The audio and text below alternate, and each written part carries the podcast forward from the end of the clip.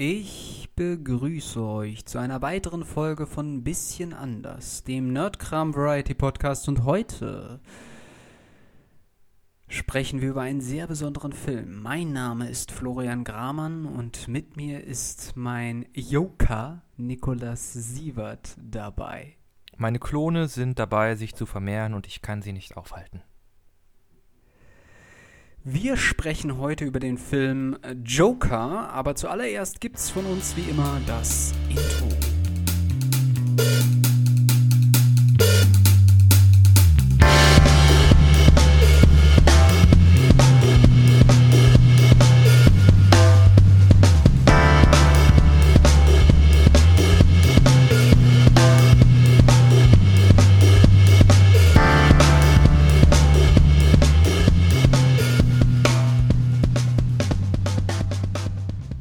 Ja, wir widmen uns heute einen sehr außergewöhnlichen Film, weil wir das, würde ich sagen, aus einer solchen Perspektive noch gar nicht so auf der Leinwand zu sehen bekommen haben. Ja, ich muss mich aber vorher noch einmal beschweren. Okay. Mann, Flo, das An- ist jetzt. Ein anderes Thema oder? Nein, äh, selbes passt zum Thema. Okay. Mann, Flo, das ist jetzt der zweite Film, den wir 2021 besprechen und es ist schon wieder richtiger Happy-Film. Also wirklich was für die ganze Familie. Das, wo jeder mit Spaß mit haben kann. Ja, auf jeden Fall. Ich, also, es wird viel gelacht. Ich musste leider nicht lachen, kein einziges Mal während dieses Films. Ist jetzt nicht wirklich eine Komödie. Äh, ja, du hast es ja schon im Teaser im, im Vorhinein angesprochen. Es geht um den Film Der Joker 2019, Ja, glaube ich. Ja. Ja, 2019 mit 2019. Äh, Joaquin Phoenix in der Hauptrolle als Arthur Fleck, aka Joker? Fragezeichen. Und ich glaube, Robert De Niro ist auch noch dabei. Ja, äh, ich hatte es ja am Anfang kurz gesagt. Ich ähm, finde es insofern außergewöhnlich, dass wir ja in den letzten Jahren, wir haben es ja schon häufiger mal angesprochen, häufiger diskutiert, äh, Unmengen an Superheldenfilme bekommen haben, im Kino gesehen haben ähm, und natürlich auch fürs Heimkino.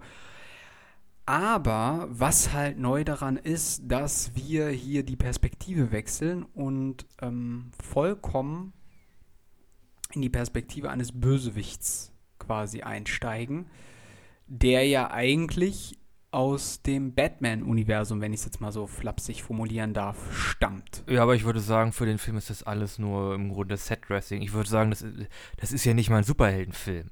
Also das ist im Grunde, ja, ja, ja. das ist ja im Grunde ein astreines Drama. Also im Grunde ist da Superheld, das ist da wirklich da, also ja, äh, halt dadurch, dass es in Gotham spielt, ist da halt noch die Verbindung, aber man könnte auch sagen, okay, das ist New York. Hm, Das ist im Grunde denselben Film. ja, aber es ist ja schon angelehnt an die Figur, an den Bösewicht. Und der bekommt einen eigenen Film. Was Äh. er ja vorher nie bekommen hat. Und was wir auch aus anderen Filmen äh, oder aus dem Genre generell nicht kennen. Dass Bösewichte ihre eigenen Filme bekommen. Ja, aber der Film ist auch wiederum so eigenständig, dass er mit dem Original Joker, den man halt aus den, aus den Comicbüchern und so kennt, im Grunde gar nichts mehr zu tun hat. Hm. Also, wie gesagt, das ist wirklich sehr, sehr, sehr weit entfernt von dem ähm, Superhelden-Comic-Universum, Genre, wie es nur geht. Ich kann mich noch dran erinnern, das war so kurz vor der Zeit, bevor das, bevor der Film rausgekommen ist. Da hatten wir auch eine Diskussion zwischen uns und unseren Freunden auch. Und da hattest du anfangs und auch, ich glaube, da hast du auch schon ein paar Trailer gesehen, noch so ein paar Bedenken bezüglich dieses Films, ähm, die sich dann aber doch für dich dann ausgeräumt haben, nachdem du den Film ja mal gesehen hattest vor ein paar äh, Jahren oder so, vor einem Mhm, Jahr oder ja. so, keine Ahnung. Äh, aber vielleicht magst du das noch mal kurz äh, schildern, äh, beziehungsweise wir werden wahrscheinlich sowieso noch mal auf ein paar Aspekte zu sprechen kommen, die an, daran anknüpfen, was du meintest damals. Ja. Äh, na, also es war halt so, dass es sehr in der Diskussion stand, als der Film rauskam und der halt in den Screenings für Journalisten und Kritiker gezeigt wurde, dass dieser Film wahrscheinlich ähm, ja, einigen Leuten sehr aufs Gemüt hm, schlagen könnte und einigen Neckbeards ist das auch so gewesen. Äh, und es gab halt die Diskussion, ob das vielleicht irgendwie zu Aufständen in äh, irgendwie in den vor, ich glaube primär in den Staaten führen könnte. Was, wenn man sich den Film anguckt, ähm, ja, wie ihr darauf gekommen seid, okay. Ich meine, hey, jeder, jeder braucht eine ordentliche Fantasie. Die scheint da wohl ein paar Überstunden gemacht zu haben. äh, und naja, wir haben, also technisch gesehen haben wir Aufstände bekommen, aber ein Jahr später und für was ganz anderes. Hm. Können wir ja vielleicht quasi dran anknüpfen, wenn wir innerhalb der Storyline quasi da angelangt sind. Und ich muss sagen, Thema Storyline, mir fällt das echt schwer also mir fällt es schwer, diese Geschichte nochmal nachzuerzählen. Also ich denke, ich werde es jetzt hinbekommen. Wir werden das irgendwie gemeinsam ja, das ist ganz einfach. Aber ich finde, ähm, also ich finde, es, ist, es hat mehr was von einer Aneinanderreihung von Szenen als ein flüssigen Film, weißt du? Es gibt halt so Filme, die arbeiten halt ultra damit, also was, was halt jetzt in den letzten Jahren auch zugenommen hat, dass man quasi an einer Person mit der Kamera klebt und dann wirklich einen, äh, einen zehnminütigen One-Taker oder sowas macht, was ja jetzt äh, wieder zugenommen hat, was cool ist teilweise, ähm, aber was man halt hier nicht so sehr hat, fand ich jedenfalls. Ja, wir kleben aber schon immer an unserer einen Figur, also wir kriegen ja im ja, Grunde nichts mit, was äh, Arthur Fleck, Joaquin Phoenix in dem Film nicht mitbekommt. Also wir haben hier nie Szenen, wo er nie vorhanden ist. Hm.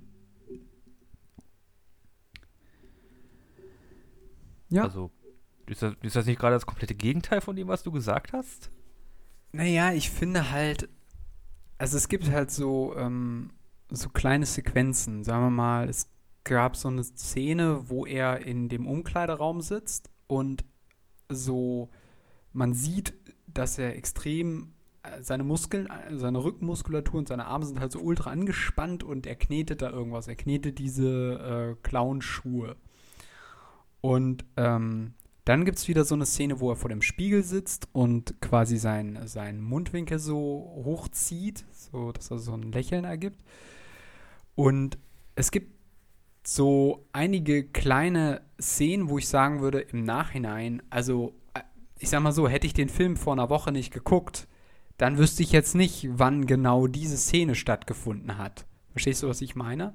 Es gibt halt einfach Filme, die wesentlich ähm, geradliniger sind in dem, was sie bildlich uns zeigen. Ähm, und äh, da würde ich sagen, kann man auch sagen, okay, die Szene hat vielleicht auch später stattgefunden. Na? Das ist, das ist so kleine Details. Okay. Vielleicht ist es auch nur was Persönliches. Also ich, ich würde ja sagen, so aufgefallen ist. Ich würde ja sagen, dass der Film im Grunde eine ganz einfache Geschichte erzählt, die ja auch im, also im Grunde ist das, ja, im Grunde erzählt der Film eine ganz einfache Geschichte nach, äh, auch die umherum passiert, das lässt sich sehr einfach quasi zusammenfassen. Äh, aber der Film benutzt einfach keine Dialoge, um seine Geschichte zu erzählen. Äh, unsere Hauptfigur, äh, Arthur Fleck spricht in dem Film sehr wenig, zum Ende hin mehr, aber im Grunde läuft diese ganze Performance, die Joaquin Phoenix bietet, die läuft über, ähm, über Gestik, äh, über, über Mimik und äh, über, ähm, ja, im Grunde Schweigen. Also er ist extrem äh, wortkarg und wenn er spricht, dann verschluckt er viele Worte und so.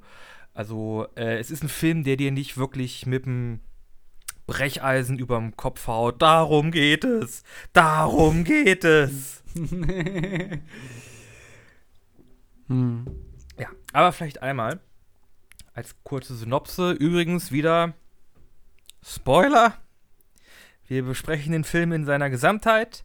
Äh, ich kann sagen, guckt ihn euch an, wenn ihr ähm, Dramen ja doch dramatische Filme. Ähm, Im Grunde Tragödie. Tragödien Tragödie, abkönnt, ja. genau. Äh, kleine Spoilerwarnung.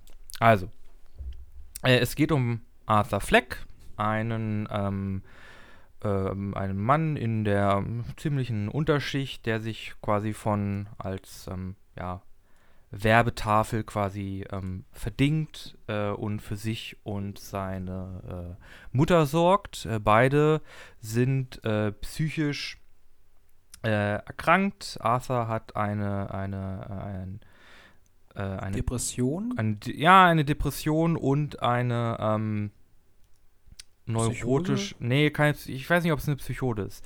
Äh, eine Vielleicht Neu nicht, ich würde es ja. vielleicht sagen, eine Neurose. Ja. Er hat, er kriegt halt immer in unpassenden Me äh, Momenten, wenn er nervös ist oder sich unangenehm fühlt, äh, extrem starke Lachanfälle. Wir Er- erfahren später, was der Grund dafür ist. Okay. Äh, und äh, seine Mutter äh, hat wahrscheinlich wirklich eine Psychose. Äh, sie ist chronische Lügnerin und ist, glaube ich, auch ein bisschen weltfremd, äh, en- entrückt. Äh, da ist ein Hm, bisschen ja, was in der, in der. Wahrnehmung komisch. Äh, und es geht halt um diesen, um, um diesen Mann, der halt wirklich das kurze losgezogen hat, äh, dem es nicht gut geht, den das, ähm, den das System dann quasi auch durch die Gitter fallen lässt und er begeht dann irgendwann äh, einen Dreifachmord. Dieser Mord äh, löst dann quasi äh, Aufstände aus zu der, zu der Zeit damals, was ein bisschen angelehnt ist dann auch die 70er Jahre in New York. Hm, 70, 80er, ja. Hm. Genau, es geht Er ja los ja, äh, Ja, bitte. Entschuldigung.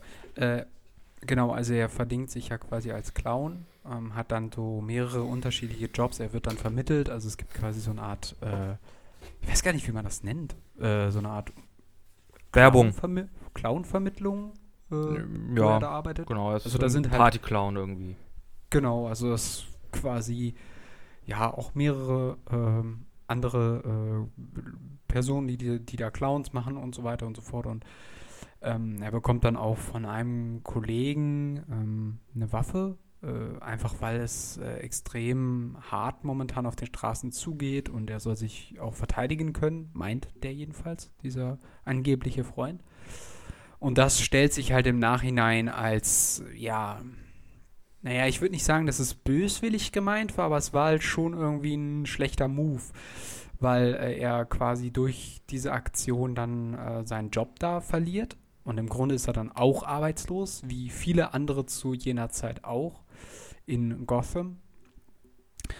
Und ähm, genau, diese, das Interessante ist halt, dass die versucht haben, während des Films diese Situation so aufzugreifen. Und ähm, er besucht dann während dieser Zeit quasi auch immer eine Sozialarbeiterin, würde ich jetzt mal sagen. Oder so eine Sozialberatung. Mm, ja. Psychologische Betreuung oder sowas. Eher, glaube Ja. ich.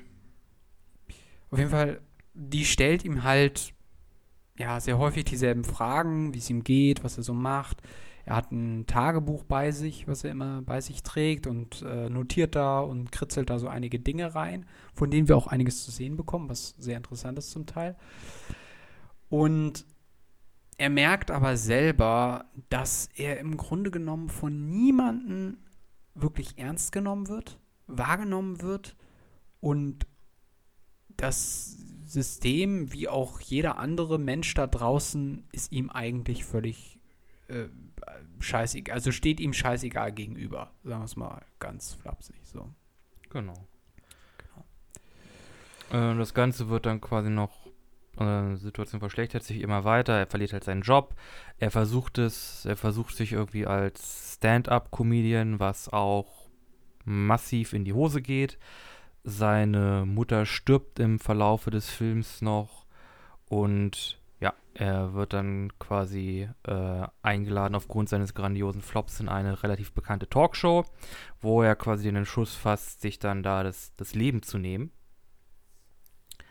Äh, das dann aber lässt, weil durch seinen Mord in der Stadt mittlerweile Proteste ausgebrochen sind gegen die, die Oberschicht, die ähm, ja quasi die, äh, die, die vermeintliche Unterschicht in Anführungszeichen äh, ver, äh, ja, vernachlässigt und, und ignoriert und das schreitet dann quasi aus in, in äh, Krawallen und äh, ähm, ja, äh, ähm, na, jetzt fällt mir das Wort nicht ein.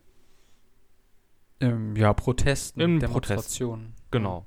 Also oder Gewalt, gewaltsame Proteste letztendlich, muss man ja sagen. Also da werden Autos kaputt gemacht, Leute werden verfolgt, äh, die Polizei Ja, ja. hat quasi keine Kontrolle mehr über die Straße. Also das ist alles nicht ohne. Ja. Also die hauen da schon ganz schön auf den Putz. Und äh, er, also Arthur Fleck, ist dann quasi so eine Art Symbolfigur geworden durch sein Clownkostüm, in dem er diesen Dreifachmord begangen hat. Und dann in ähnlicher Aufmachung ist er dann quasi auch in diese, zu dieser Show hingegangen und killt dann, äh, schießt dann den, den ähm, Talkshow-Host, äh, gespielt von Robert De Niro, vor laufenden Kameran, Kameras und äh, wird dann quasi abgeführt und kommt halt auch in die Proteste rein. Und das ist im Grunde der Film. Also es ist wirklich, Mhm. im, im Grunde ist es eine ganz, äh, eine, eine ganz schlichte Geschichte, die da erzählt wird. Mm, Ja, es gibt noch einen kleinen, kleinen Part, den du ausgelassen hast, aber der zur Handlung oder zu, zu, der, zu der Entwicklung nicht wesentlich viel bei. Also, also es kommt sowieso darauf hinaus, sagen wir es mal so. Also er ähm, wohnt halt in so einem Hochhaus oder äh, wo es halt mehrere Apartments gibt und auf derselben Etage äh, wohnt dann halt noch so eine äh, Nachbarin, so eine Frau, die er mal im Aufzug äh, mit begleitet und dann, ähm, dann stellt er sich quasi, und das ist quasi so ein kleiner Twist. Ähm, er, man bekommt quasi mit, wie die sich dann doch kennenlernen. Und man hat den Eindruck, er. Ja, das ist doch kein Twist. Es naja, doch, es war doch von es Anfang an klar, dass er sich das einbildet. War dir das von Anfang, also als du das erste Mal geguckt hast, war dir das klar? Ja klar, die beiden hatten, hatten bis auf diese eine Szene im Aufzug null Screentime together äh, zusammen. Doch. N- Nachdem er sein Stand-up gemacht hat, sind sie rumgegangen. Äh, sie haben gemeinsam was gegessen. Äh, sie hat ihm im Krankenhaus bei seiner Mutter besucht. Wollte ihm einen Kaffee bringen. Nee, nee, Also es vorher. gab- nee, nee, es gab ja, bevor, nachdem sie sich kennengelernt, die nächste Szene, wo sie quasi wieder zusammen waren, war das, äh, wo er irgendwie komplett durchnässt aus, äh, äh, komplett durchnässt quasi hinkam und die beiden quasi, es wurde schwer impliziert, dass sie miteinander geschlafen haben. Aber das war quasi die, erst, die erste richtige Szene, wo sie dann wieder vorkam, nach diesem, nach diesem äh, Aufzugszene. Und ab da Ja. wusstest du, die haben die, ab da, also die hatten zwischen der Szene und der Szene null Interaktion. So, Ab da war ja, klar, gut. okay, nee, das, das bildet er sich ein. Ja, gut, okay, ja, das gut. ist, äh, Ja, also, das war schon Okay. sehr, sehr offensichtlich, fand ich.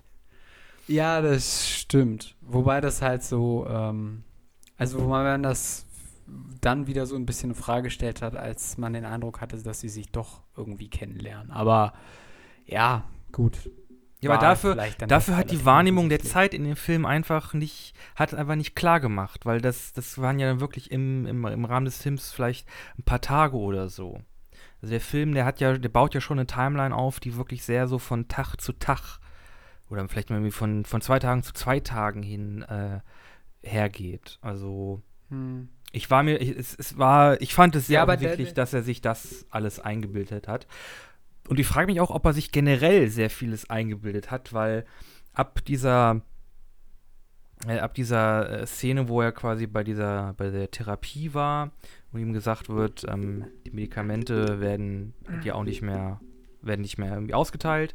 Äh, ab da habe ich das Gefühl, dass der Film einfach so eine seltsame Kehrtwendung nimmt und ich glaube auch der Aufstand und so, das ist alles Zeug, was er sich vorstellt. Du glaubst, das ist alles nur Fiktion gewesen? Ja, Nee. doch. Nee, glaube ich nicht. Also es gibt, ähm, also ich glaube, an ein paar Stellen wollte der Film so ein bisschen zu viel. Also ich meine, man kann den Move machen, aber er war letztendlich, äh, wie du schon selber gesagt hast, falsch. Worauf ich hinaus will, ist diese Sache mit Bruce Wayne und äh, Thomas Wayne. Also es wird dann quasi während des Films impliziert, dass Arthur Fleck, also beziehungsweise die Mutter von Arthur Fleck, was mit Thomas äh, Wayne hatte, dem Vater von Bruce. Und dass angeblich Arthur Fleck quasi der Vater, der Thomas Sohn Wayne, der von, Vater. Genau, genau, genau, Mhm. genau. So. Und dann gibt es halt quasi, äh, dann, dann begegnen die sich auch noch und der konfrontiert den und äh, der kleine Bruce trifft auch noch ähm, quasi Arthur äh, an dem Anwesen und dann gibt es auch noch hinten raus diese kurze Erschießungsszene, die man ja aus der ganzen Batman-Geschichte sowieso kennen müsste. ja, Perlen, die Aber das ist halt so was, da, das fand ich ein bisschen angehängt irgendwie. Das hätte nicht sein müssen. Also ich meine, klar findet das in der Geschichte von Batman statt, aber Ja. das ist der Film Ja, vom aber Joker. das ist halt Wozu auch der das einzige, das, erzählt ist halt auch der einzige Kram in dem ganzen Film, der das wirklich zu einem Superheldenfilm macht. Das alles, du könntest alle Namen ändern und so. Ja, aber es ist ja Es- kein Superhelden. es ist kein ich würd's nicht als Superheldenfilm. Und darum fühlt sich das, glaube ich, auch so ange, angeheftet, weil das jetzt so, jetzt äh, ist halt Bruce Wayne und Thomas Wayne. Also jetzt müssen wir da schon nochmal die Szene zeigen, wie hier der kleine Brucey dann anfängt, der Batman zu werden. Das musste im Grunde gar, gar nicht rein, aber das ist quasi das, was. Das ist quasi die Legitimation dafür, jo, das ist jetzt hier, ne, halt auch ein Superheldenfilm und nicht einfach nur eine Tragödie. Ein Drama. Ja, naja, weiß ich, ich weiß es nicht, ob man da irgendwie den, ob man da irgendwie, ja, irgendwelche Fans einfangen wollte oder keine Ahnung, was man sich dabei gedacht hat, aber gut. Der Film hat ja, glaube ich, sehr starke, wie soll ich sagen, Hommagen an Taxi Driver. Aber ich kenne Taxi Driver nicht. Ich habe nur gehört, dass das stimmen sollte. Taxi Driver ist quasi ein Film über einen Taxifahrer, der auch immer. Wer jetzt gedacht vom Titel, dass es um einen Taxifahrer geht.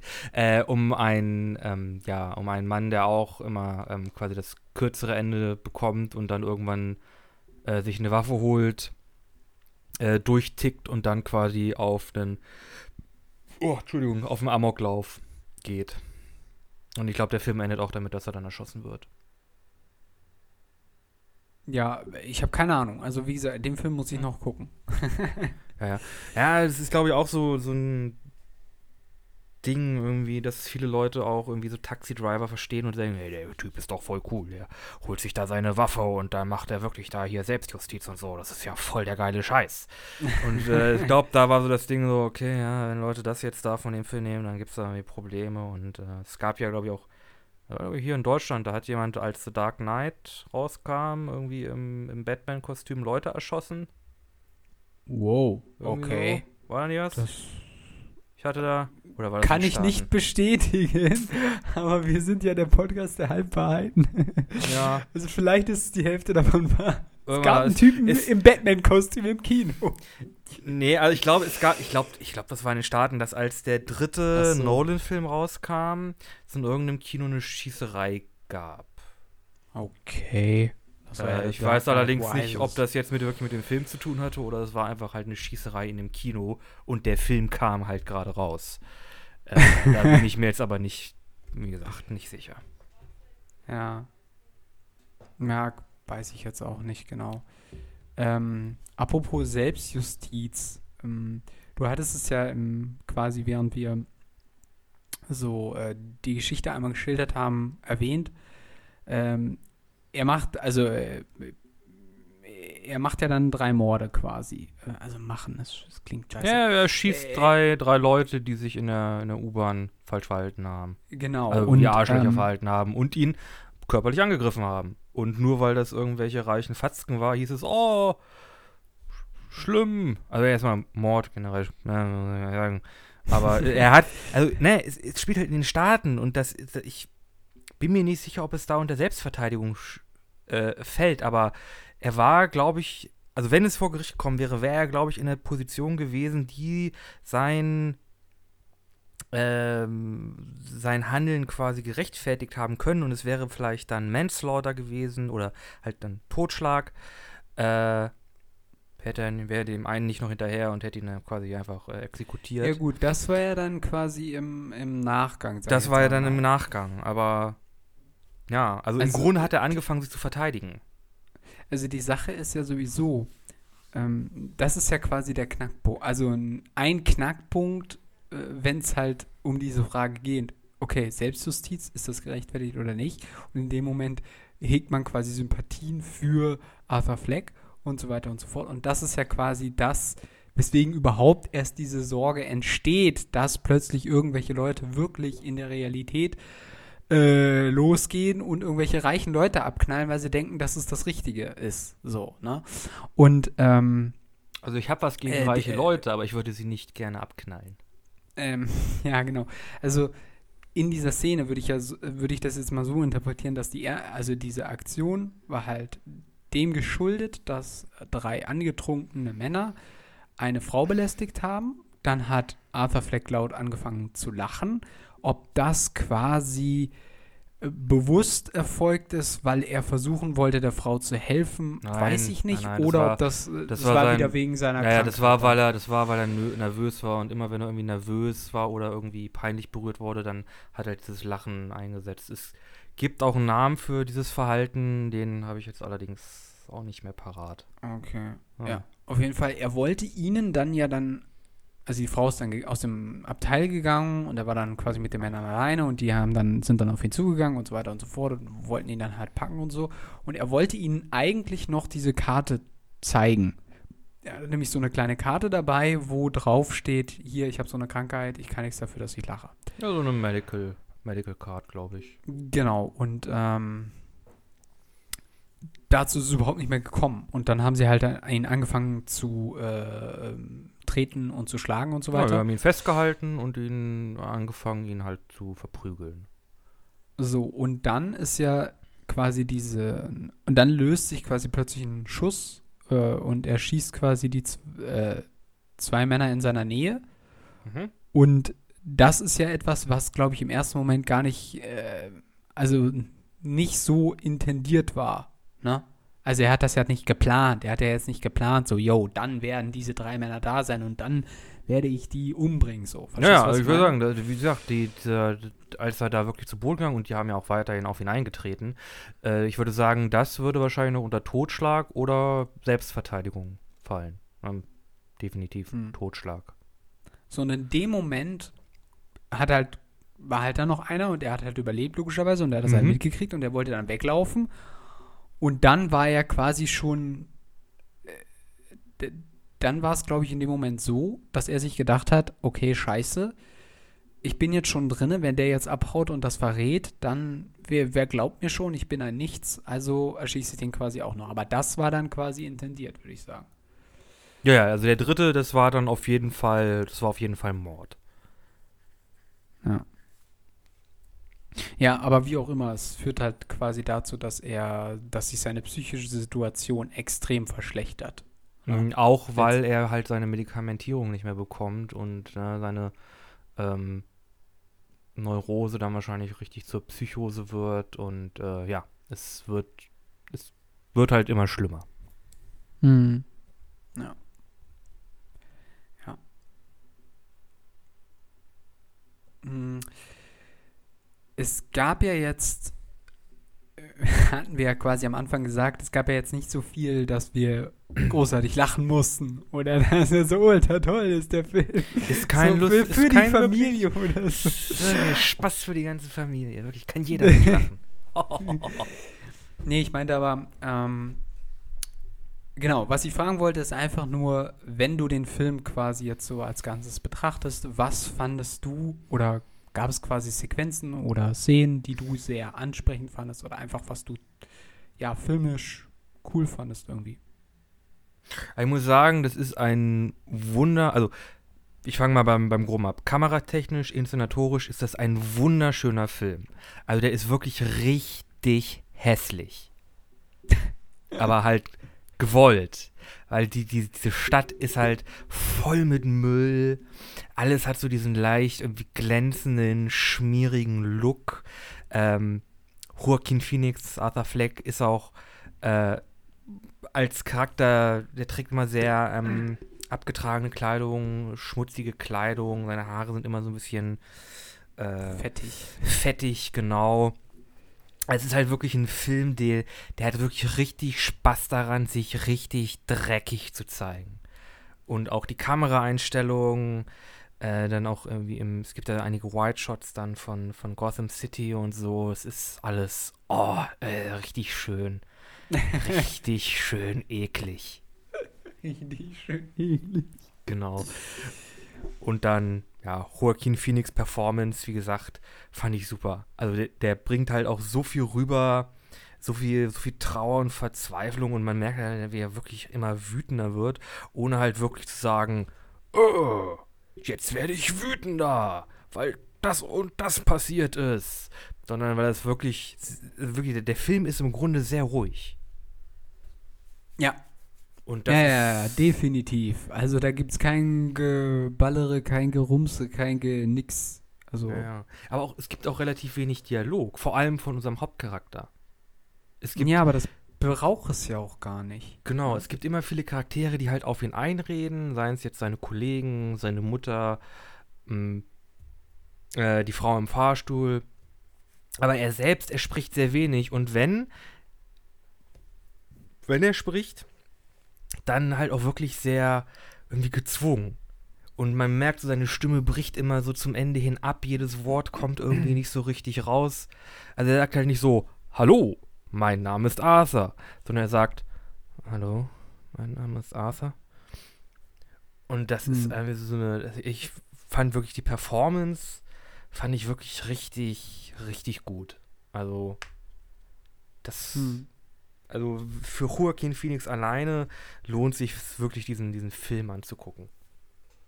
Mm, ja, also es gibt ja auch ja, es, das ist quasi das, was ich schon am Anfang so ein bisschen beschrieben hatte.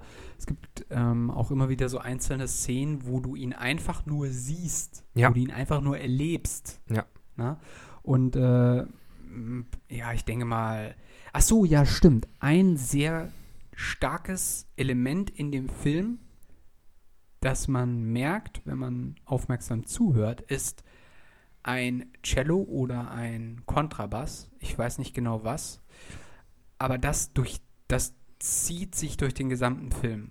Und ähm, dann gibt es auch noch eine Szene, wo er, das spielt quasi nach diesem Mord, wo er in irgendeinem, so äh, in irgendeiner so Toilette, mhm. wo er völlig alleine ist, quasi nach dieser Melodie, die dann quasi in den Vordergrund des Films tritt, ähm, ja, tanzt, würde ich jetzt einfach mal so sagen. Aber das ist halt, das ist nicht, das ist nicht tanzen, das ist einfach, das muss man sich einfach sich anschauen, würde ich sagen. Einfach. Ja. ja, ja, macht irgendwie so. Genau. Es hat auch so ein bisschen was von, von Tai Chi oder so, von Meditation. Äh, ja, ja, das ja. sind schon das sind sehr beeindruckende Szenen, das stimmt. Ja, und dann, wie du halt selber auch schon beschrieben hast, es gibt immer wieder so, kleinig, so, so kleine Szenen, wo man merkt, so, er ist so ultra angespannt. Er muss sich so ultra, ich hatte das erwähnt, mit, diesen, äh, mit diesem Sch Lederschuh, den er so auseinanderzieht.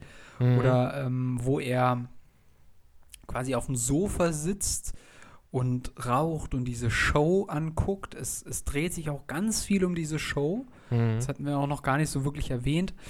Ähm, wo er quasi zum einen sein Vorbild sieht und das kippt dann auch irgendwann während des Films, als er versucht, sich als ähm, Stand-up-Comedian quasi seinen eigenen Durchbruch zu, zu schaffen und wird er dann quasi von seinem Idol ausgelacht in der Sendung. Und in dem Moment, da kippt halt komplett die Stimmung von ihm. Ne? Also es ist, es ist zwar alles noch äh, im Grunde genommen in so einer Schwebe, aber da ist dann alles vorbei, weil da, da merkt er, die sind alle gegen ihn. Und das ist so eine Sache, die ist, äh, ja, die ist schon sehr geil umgesetzt.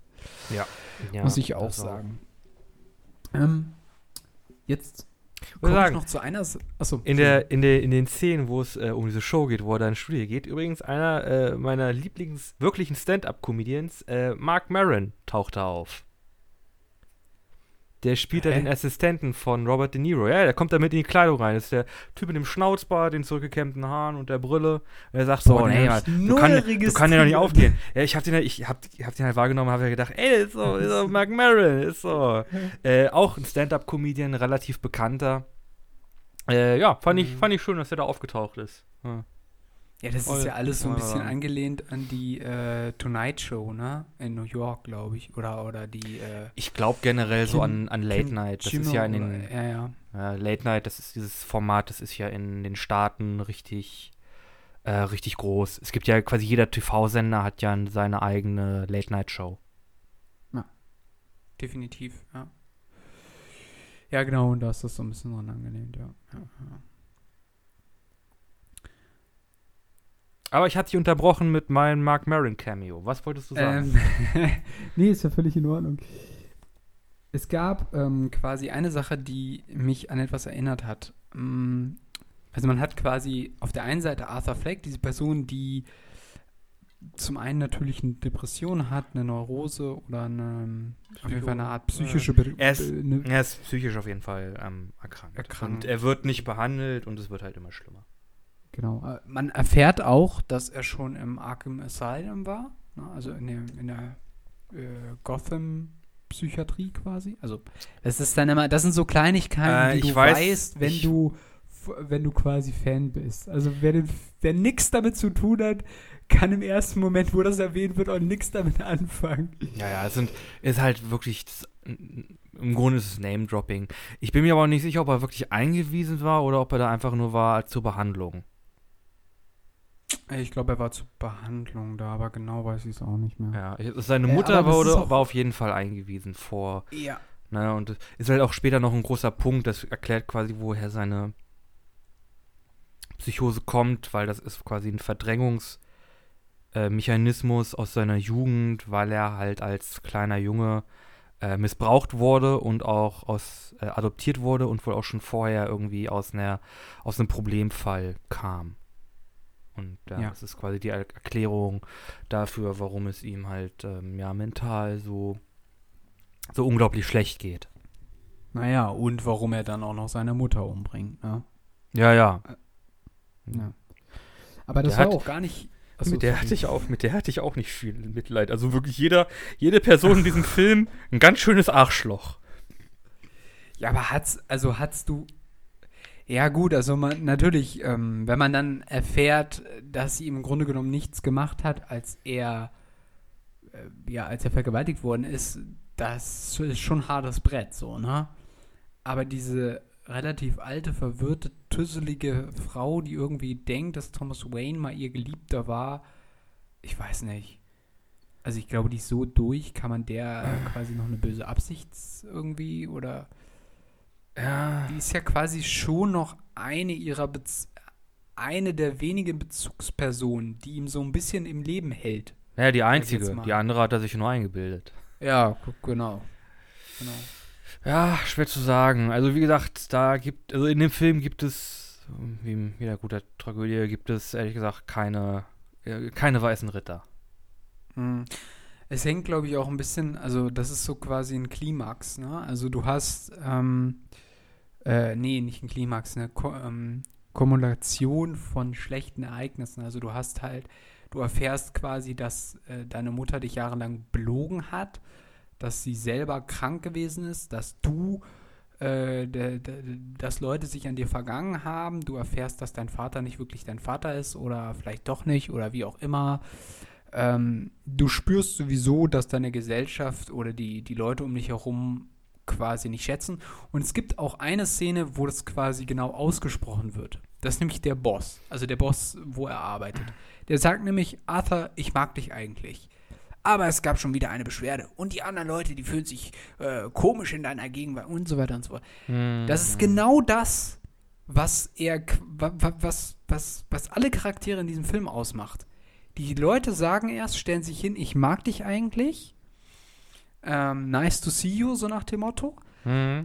Aber im Grunde genommen ist das nicht so. Im Grunde genommen haben die alle eine Abneigung gegen ihn und keiner unterstützt ihn wirklich, mag ihn oder hackt nicht auf ihn rum.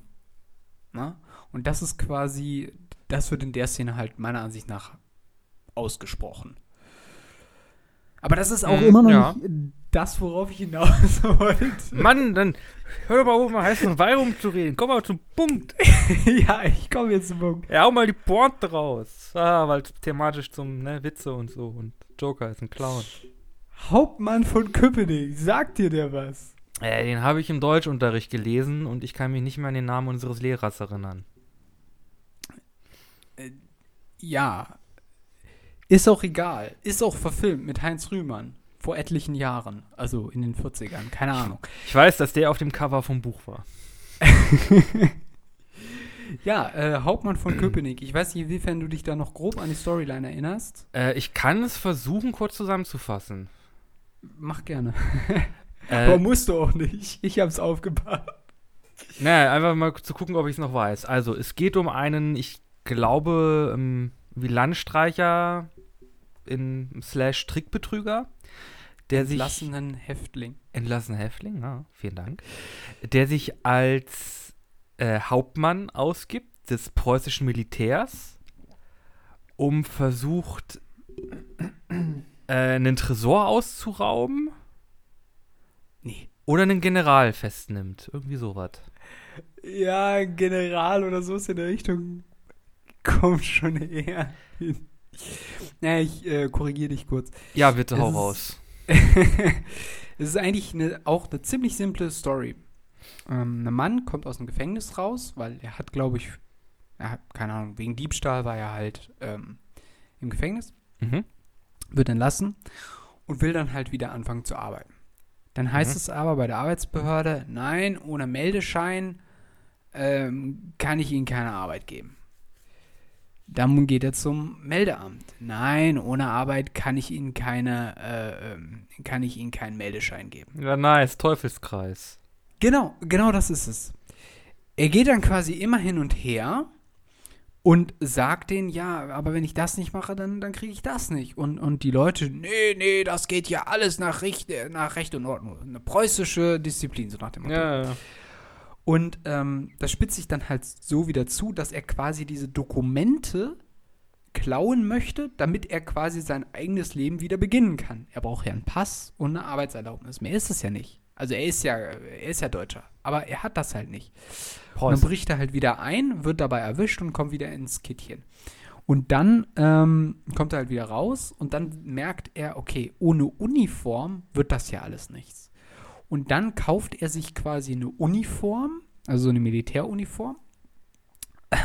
Und damit verarscht er dann quasi das preußische, ähm, diese ganzen Pickelhauben und dieses ganze preußische Militär. Weil mit der Uniform kommt er halt überall durch, ohne dass irgendjemand ihn schräg anguckt. Aber als einfacher Mann, äh, der quasi aus dem Gefängnis rauskommt, da erreicht er nichts. Und deswegen, warum ich das hier quasi angeführt habe, ist, weil ich da halt eine Parallele zu ähm, Arthur gesehen habe, in der Hinsicht, dass das einfach, er versucht ja, Teil des Systems zu sein. Er versucht ja irgendwie sich was aufzubauen. Er möchte Stand-up-Comedian sein, auch wenn das vielleicht nicht unbedingt das ist, was er möglicherweise schaffen kann. Er schätzt sich da vielleicht falsch ein, aber er versucht es. Ne? Er versucht, Mhm. arbeiten zu gehen. Er versucht, für seine Mutter da zu sein. Er versucht, Dinge umzusetzen, die quasi mit dem Verständnis von Normalität und einer, von dem, was wir Gesellschaft nennen, quasi akzeptiert ist. Aber er stößt halt immer wieder an Grenzen, die für ihn einfach unüberwindbar sind, weil er als etwas angesehen wird, was quasi Falsch ist. oder krank ja, oder ist. falsch Ja. ist, krank ist. Das ist ja, er sagt es ja sogar auch mal. Ähm, wenn du eine Krankheit hast, dann denken alle, dass du dich so verhalten müsstest, als ob du keine hättest. Genau, das ist, glaube ich, so relativ, am, relativ früh im Film. Ja, das schreibt er, glaube ich, in sein Tagebuch oder so Genau. ähnlich. Und genau, da hatte ich quasi diese Parallele gesehen ähm, Hm. zum Hauptmann von Köpenick. In ich weiß auch nicht, wie mir dieser Gedanke gekommen Ich ist. muss ja sagen, ich bin, da, ich bin da aus der anderen Richtung gekommen. Okay. Wie Äh, aus der anderen Richtung. Ich habe das, ich hab das mehr so verstanden als ein, ein Versagen quasi der Systeme und der Obrigkeit und der Oberschicht und quasi der Eliten, also der, der Politiker, der, der Polizisten, der Ärzte und so. Meinst du einfach- Joker oder Hauptmann von Köpenick? Als, als in, in, in Joker. Achso, im Joker, ja, Ja, okay, ja. dass einfach diese, diese, diese, diese Systeme, die quasi nur noch darauf quasi ausgedacht sind, irgendwie sich selbst zu fördern, ne, halt, äh, ne, die, die Reichen werden reicher und den ganzen Kram, die sich halt nur darum gekümmert haben, wie es ihnen geht. Ne, also haben, Hm. wir, haben wir genug Geld? Können wir in diesem komischen Luxusgebäude, das eigentlich nur ein scheiß Kino ist, unsere komischen Schwarz-Weiß und Abbott und Costello-Filme gucken? Mhm. äh, und sich quasi überhaupt nicht keine Gedanken darüber mehr gemacht haben, wer, wie es dem Rest der Bevölkerung geht. Wodurch halt dann dieser Streik kam und dann halt diese Aufstände, die dadurch dann immer angefeuert wurden und dann einfach durch diese Plattitüden, die sie, die dann quasi die, in Anführungszeichen, Eliten, äh, nee, die, die Eliten, keine Anführungszeichen, quasi abgelassen haben, so, oh ja, ist sehr traurig, dass diese drei Pfeiler der Gesellschaft so gestorben Nico? sind.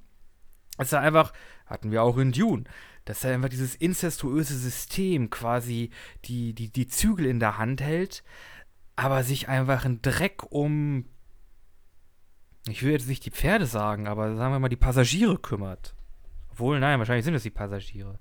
Okay, diese Metapher kommt nicht wirklich weit. Aber es, ich hatte mehr so ein Gefühl, dass es da wirklich mehr um das Eliteversagen geht. Und darauf, wie schlecht es durch dieses Versagen allen anderen geht. Wir sind wieder da. Kurze technische Probleme. Ich ja. glaube, die Zuhörer haben jetzt mehr gehört als, als du, weil das Ganze führe ich jetzt nicht nochmal aus, ab dem Zeitpunkt, wo das abgestürzt ist. Dann ist ja gut. Äh, es geht auf jeden Fall ja. quasi, ich bin halt, hab das als diese Story quasi symptomatisch von einem anderen Problem her gesehen, sondern es ist halt irgendwie von der Obrigkeit kommt mhm. und nicht halt ne, von? Finde ich interessant. Von Zwei unterschiedliche Interpretationsansätze. Naja, gut, ich würde, äh, ich würde dir insofern zustimmen, dass, dass es da quasi schon ein Systemversagen gab, gibt, wie auch immer, und die Eliten das quasi ausgenutzt haben. Das muss man ja, muss man ja so sagen. Oder zumindest wird es so suggeriert in dem Film. Wobei ich sagen würde, dass die Situation in den 70er, 80ern vielleicht vergleichbar gewesen sein könnte. Zumindest was die Arbeitslosigkeit angeht. Mhm. Aber ähm, ja, also natürlich, klar, das kann man auch so interpretieren. Aber es hat schon auch immer was davon, dass es einfach auch völlig unabhängig davon, ob es jetzt gerade eine Krise ist oder nicht, auch einfach darum geht, wie sieht man aus? Wie wird man von den anderen Menschen wahrgenommen in seiner Umgebung? Und es ist einfach so, dass beispielsweise obdachlose Menschen immer schlechter wahrgenommen werden als Menschen in einem Anzug oder einem Mantel. Ja? Im Wintermantel ne? oder, oder so ähnlich. Also es ist halt. Musst du mir nicht sagen, ich bin, ich bin Kunststudent an der Kunsthochschule. Ich komme meistens auch nicht so gut weg. Was? Wer beleidigt den Kunststudenten? uh, ich, Nein. Ich, ich, ich, sag mal so, wir kommen manchmal auch so ein bisschen als, also ich muss auch sagen, es gibt von einigen von uns zu Obdachlosen jetzt auch nicht allzu viel ähm, Spielraum. Tut mir sehr leid, Kollegen, aber es ist so. äh, wir sind in der Gesellschaft auch nicht sehr angesehen. Äh, aber es stimmt, ja, es ist halt so ein bisschen dieses Kleider machen Leute. Und, und Status und auch das, das Zeigen des Status, das, ja, ne, das ist halt nicht umsonst Status. Ja, genau. Also, ähm, das sind halt alles so, ich sag mal, das sind einfach Hürden, die da sind mhm. und die, da kann man sich noch so sehr abstrampeln, die kann man einfach nicht nehmen. Und im Extremfall ist es halt bei der schwarzen Bevölkerung so, dass es halt einfach aufgrund von Rassismus so ist, ne? dass die ja. sich zum Teil so viel abstrampeln können, wie sie wollen. Sie werden von der Gesellschaft nicht anders wahrgenommen und dadurch haben sie halt keine, keine oder weniger Chancen, beziehungsweise ihre Chancen sind einfach begrenzt. Mhm. Und das ist halt einfach, äh, ja, meiner Ansicht nach verwerflich. Und das greift halt der Film halt auf. Und deswegen hatte ich das nochmal angesprochen an dieser Stelle. Mhm. Ja. Ach ja, was für eine nette Diskussion. Wirklich, was für Spaß für die ganze Familie. Ja, auf jeden Fall. Da hat jeder was zu lachen, vom, vom Onkel Robert bis zum kleinen Timmy. Ach ja. Hm. Wobei ich sagen muss, diese ganze Äußerung in dem Film, die fand ich dann. Also, na, also, erstmal nochmal was Lustiges. Ich muss ja sagen, ist wirklich so, muss ja wirklich sagen, habe ja wirklich gedacht, oh, ihr Arschlöcher, als es zu dieser Kinoszene ging, äh, um diese Kinoszene ging, wo sie dann halt, äh, dieser, dieser, dass dieser, dieser Protest quasi vor einem sehr teuer aussehenden Gebäude, teuer aussehendem Gebäude, könnte Museum sein oder vielleicht irgendwie ein Gerichtshof, aber nein, es ist ein fucking Kino. äh. Nee, ist es nicht so eine Oper oder sowas? Nee, das war. Oder- Oder ich glaube, es war ein Opernhaus, aber die haben da irgendwie alte Kinofilme gezeigt, während das Orchester quasi live den, den Soundtrack Ach gemacht ja, hat. Stimmt, Irgend, ja. Irgendwie so war, irgendwie ja, sowas war das. Da muss ich sagen, oh, scheiße. Es ist schon ganz schön dekadent.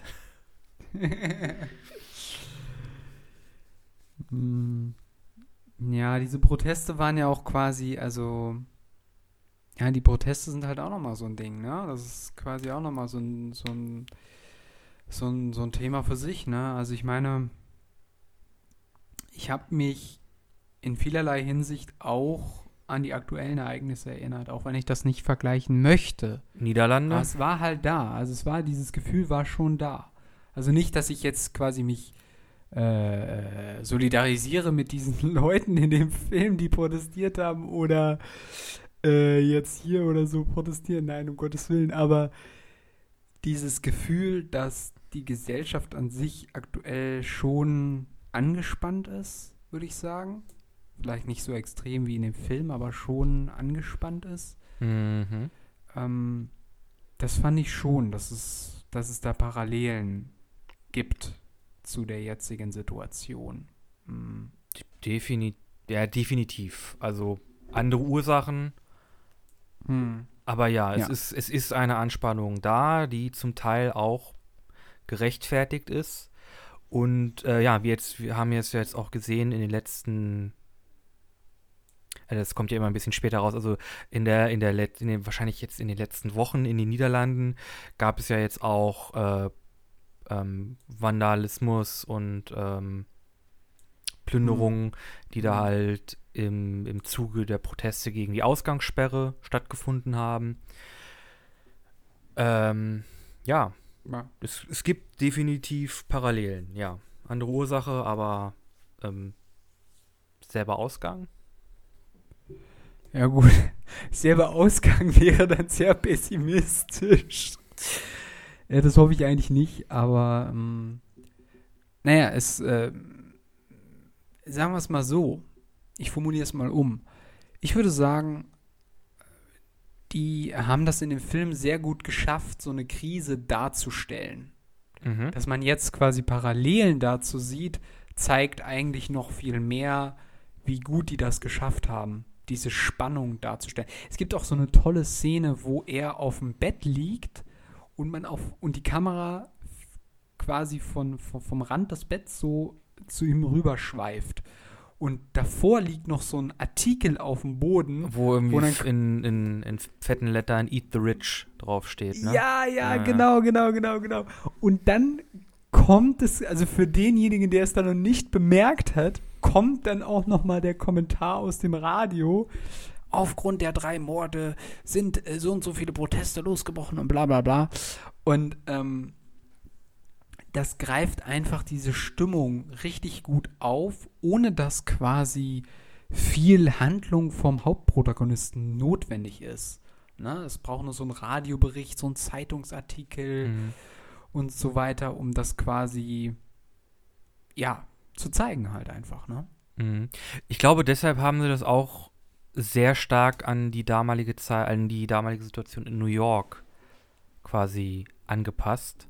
Oder sich da sehr viel ähm, Inspiration geholt. Vielleicht einfach, damit der Zuschauer das auch einfacher verstehen kann. Oder nachvollziehen kann. Ja. Ja, ja. Ja. Ja. Aber nee, da sind ein paar, ein paar clevere Ideen zusammengekommen. Das stimmt schon.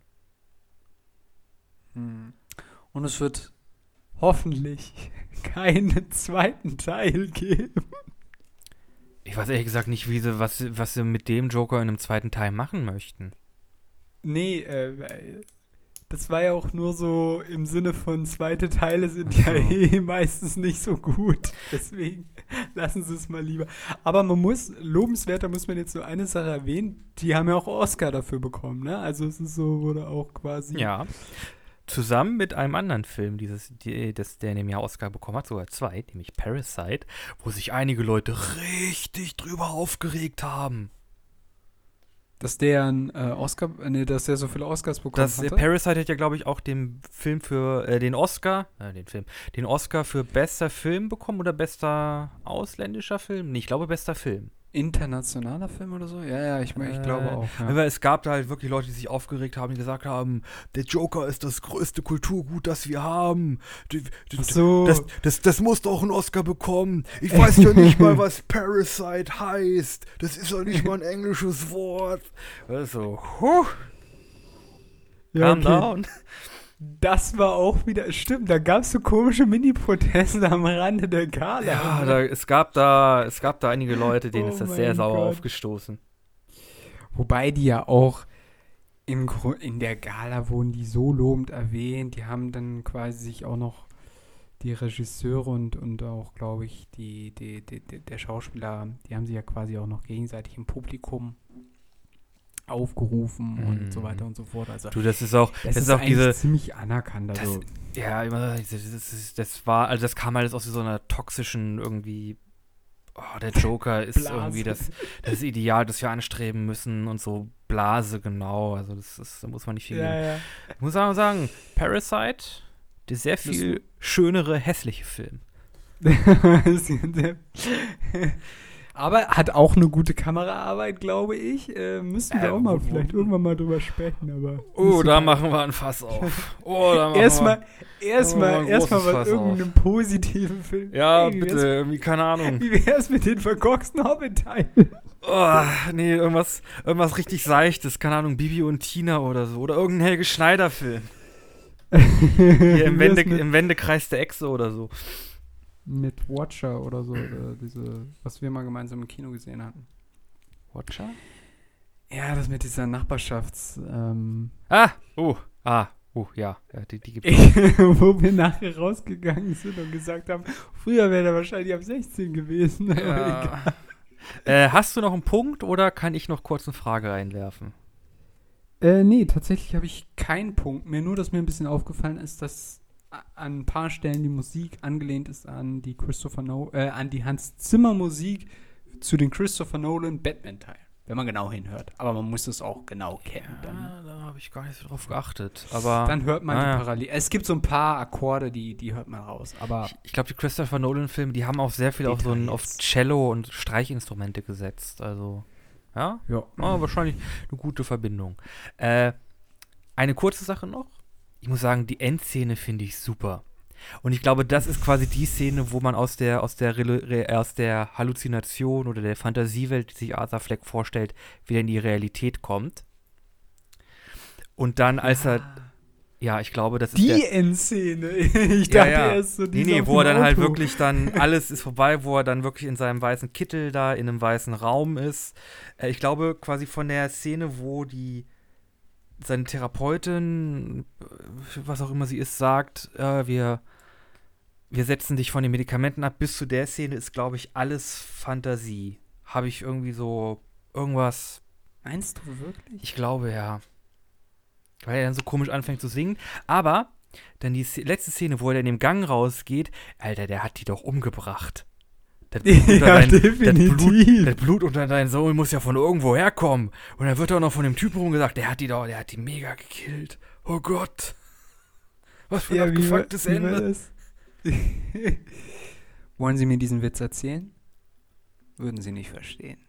Oh, wunderbar. Das ist so bedrohlich, obwohl das eigentlich, Joaquin Phoenix ist ja eigentlich, ah, egal, wunderbare Ja, aber es ist, Performance. einfach, Es es ist einfach so cool umgesetzt. ja, es ist, einfach es, nur, dass man die Fußspuren von ihm sieht. Ja, das ist. es, wie gesagt, der Film hat sich ein paar wirklich gute Sachen einfallen lassen. Also, Ja. definitiv. das kann man sich auf jeden Fall angucken.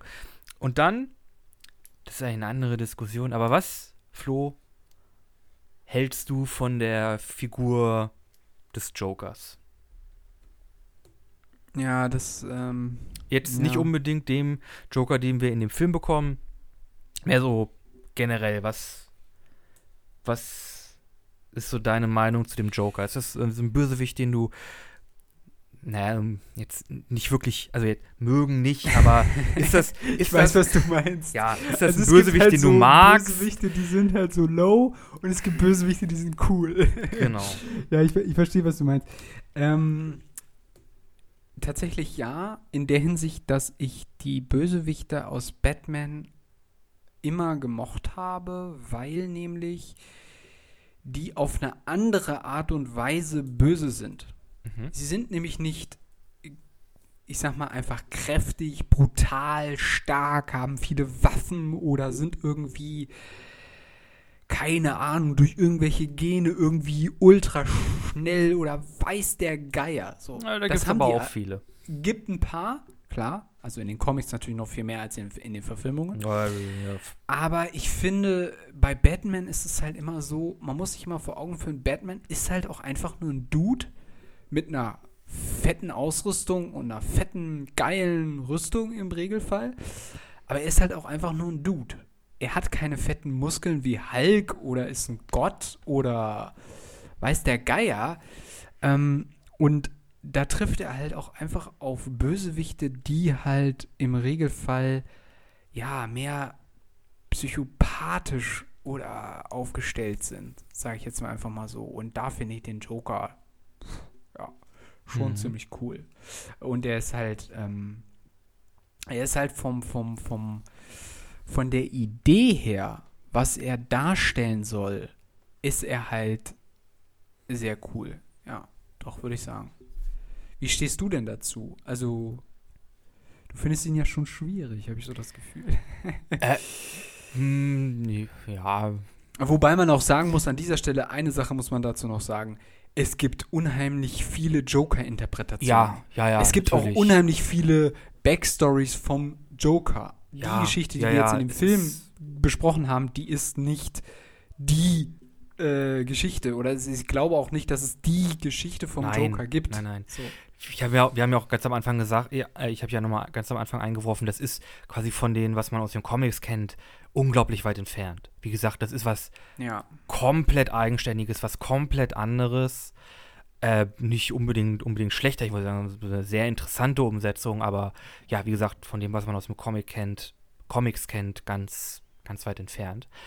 Ähm, ja, ich muss ja sagen, ich war nie der größte Fan von Joker. Es war nie ein Bösewicht, der mir wirklich gut gefallen hat. Hm. Mm, Einfach weil er. Ja, gute Frage. Er ist halt dieses sehr anarchistische, diese, diese, diese Naturgewalt. Hm. Und Mhm. das sei immer, ja, okay, der. Er ist halt Chaos. Da kannst du Batman auch einfach gegen einen Tornado kämpfen lassen.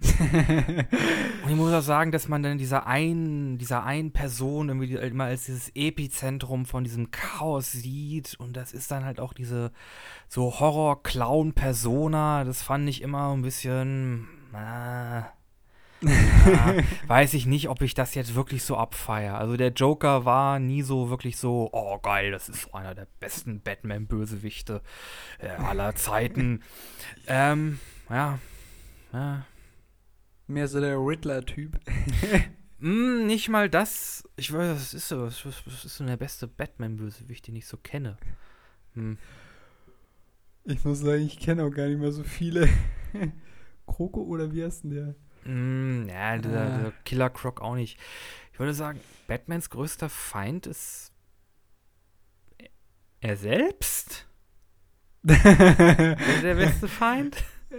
ja, so. Ich gut. meine, im Grunde, äh, er misst halt schon mit zweierlei Maß. Also Leute, die halt irgendwie losziehen und Sachen verprügeln, die verprügelt er. Und er ist halt der Leute, der Leute verprügelt, wenn sie halt Scheiße bauen. Also er ist halt ein Selbstjustizler. Das ist Er halt ist so ein halt bisschen, er macht halt nicht das Richtige. Ritter. Ja, ja, ja. Also. Also, das, ähm, als du jetzt gerade die Frage gestellt hattest mit äh, Joker und so weiter, ist mir dann auch nochmal, ich hatte mich nämlich im Vorfeld auch nochmal ganz kurz so ein paar Ausschnitte von der Interpretation von Heath Ledger in the, ähm, Batman The Dark Knight angeguckt. Mhm. Und ähm, der gilt ja auch als einer, der, der das extrem gut umgesetzt hat. Und ich würde auch sagen, dass er immer noch eine sehr starke Umsetzung, also die Mhm, Umsetzung jetzt, mhm. jetzt in dem Joker-Film ist auch sehr gut. Besser als, Ähm, äh, by, by the way, ist so mein, mein Fall besser als Jared Leto. Also. Oh ja, definitiv. Wobei das mit den langen Haaren, ich glaube, das mit den langen Haaren kommt einfach besser rüber als das mit diesen kurzen Haaren. hm, ja, irgendwie. Kommt besser, ne? Wobei es auch etliche Comics gibt, wo Joker kurze Haare hat. Also Ja, ja. versteift euch da nicht. Aber was ich jetzt noch kurz sagen wollte, war, ähm, dass ich nicht mehr weiß, was ich sagen wollte. Scheiße. Na gut, dann ist das ja, vielleicht. Ach so, nee, doch, jetzt ist mir wieder eingefallen. jetzt ist mir wieder Okay. eingefallen. Ähm, nämlich, dass diese Sache mit, was du jetzt gerade meintest, dass der ärgste Feind vom Batman quasi er selbst ist, das wird ja quasi auch thematisiert in The Dark Knight, weil nämlich er eine Person ist, die halt zwiegespalten ist. Auf der einen Seite will man ihn quasi als Superheld und als positive Person wahrnehmen, andererseits bricht er halt auch ständig das Gesetz und er ist halt ein dunkler Ritter. Und das wird halt extrem stark impliziert und sehr stark da thematisiert, wo dann angesprochen wird, du brauchst halt auch einfach mal einen, der in den Mo Morast greift und dir hilft und äh, quasi, wenn es halt nicht mehr anders geht und die Gesetze zu Ketten werden. Das sagt ja dann auch, glaube ich, Jim Gordon. Und äh, das ist, glaube ich, so ein bisschen das, was, was die, die, die, die Zwiegespaltenheit von, von Batman ausmacht, würde ich sagen. Mann, jetzt äh, habe ich aber nochmal weit ausgeholt. Sorry dafür. Ja, du, kein Stress. Na gut. Der nächste Film wird hoffentlich positiv. Wir werden aber erstmal noch nicht gleich direkt wieder über einen Film sprechen. Was euch nächste Woche erwarten wird, lasst euch überraschen. Moment, jetzt äh, habe ich gar nicht mehr gefragt. Hast du noch irgendeinen Punkt zu Joker?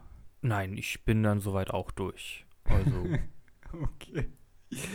Gut, dann gibt es noch unsere üblichen Dinge für euch kundzutun. Ihr findet uns nämlich auf Facebook und auf Instagram. Auf mhm. Instagram ein bisschen anders der Podcast und auf Facebook dasselbe noch einmal. Und da veröffentlichen wir die Thumbnails zur Folge. Übrigens, das letzte finde ich sehr nice. Endlich weiße Schrift. Finde find, find ich auch gut, ist aber ziemlich trashy geworden. ich finde das war, cool. war aber intendiert. Also, ne, ist gewollt trashy. Der, der, ich erwarte dann unser Broads Game. Ja, ja, ich, es ist in Arbeit. Programmier das mal. Spaß. Auf jeden Fall, da findet ihr die Thumbnails zur Folge und alle möglichen Informationen zu der jeweiligen Folge. Also, falls ihr da wissen wollt, ob euch die neue Folge interessieren könnte, könnt ihr da einfach nachlesen. Und dann findet ihr auch entsprechende Links zu den Podcast-Seiten auf Spotify, Apple Podcast etc. pp. Und wir haben auf Spotify noch eine Playlist für euch.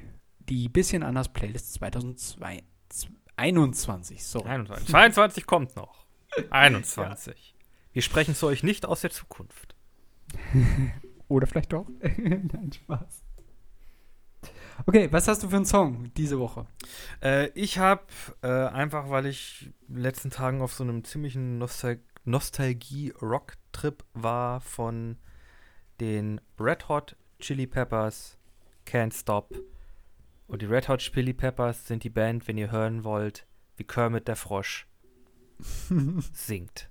Als Rocker. Das hört sich interessant an.